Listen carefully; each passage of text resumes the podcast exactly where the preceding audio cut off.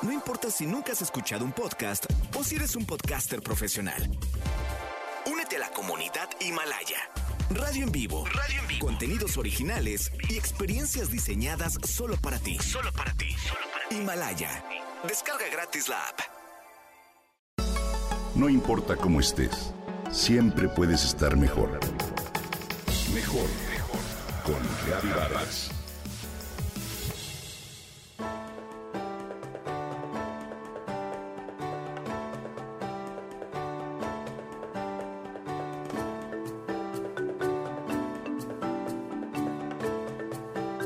A Eloísa le gustan los mapas.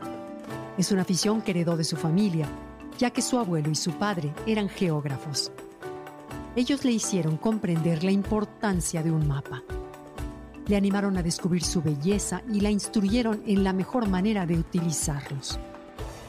Desde muy pequeña descubrió los secretos de los atlas y también pudo entender con facilidad el uso de los mapas de carreteras. Cuando la familia viajaba en auto, Eloísa era la encargada de revisar el trayecto. Muy seria, con el mapa abierto sobre sus piernas, daba indicaciones para seguir la ruta que, desde temprano, había planeado con su padre. La pequeña conocía a la perfección el significado de los signos y símbolos del mapa. Nunca incomodaba a los adultos con la clásica pregunta infantil, ¿cuánto falta? Al contrario, ella era la que siempre sabía cuánto faltaba para llegar, qué caminos debía tomar y qué paradas interesantes podían hacer en el trayecto. Todo esto le daba a Eloísa una grata sensación de seguridad y una serena alegría. Hasta la fecha, es el ánimo que ella asocia con los mapas y con los planos de las ciudades. Los atesora, los colecciona y tiene algunos muy bellos que ha enmarcado para adornar su casa. Aunque su actividad profesional la llevó hacia el rumbo de la psicología, ella está convencida de que los mapas te aligeran cualquier camino, físico o mental, y te dan herramientas para vivir con mayor tranquilidad.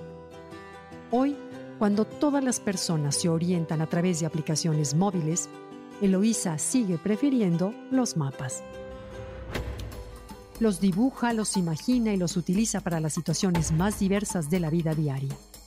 Desde emprender una ruta en automóvil hasta resolver un problema personal o hacer un viaje con la imaginación.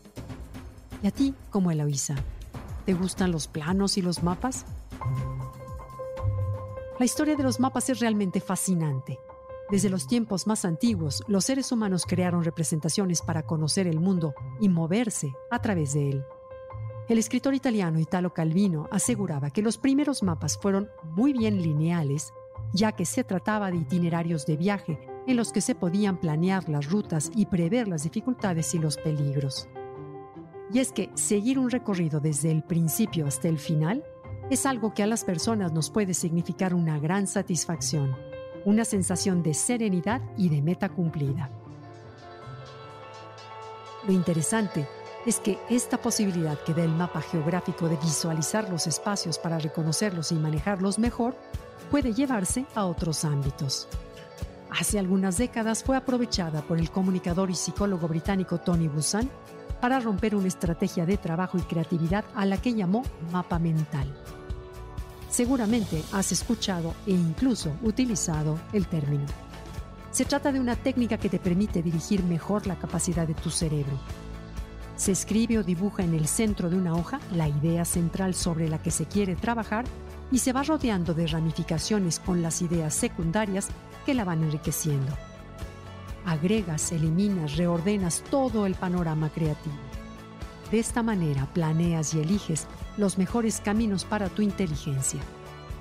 Te invito a que explores los beneficios y las posibilidades de organizarte y disfrutar lo que te brindan los mapas, los mentales y también los geográficos.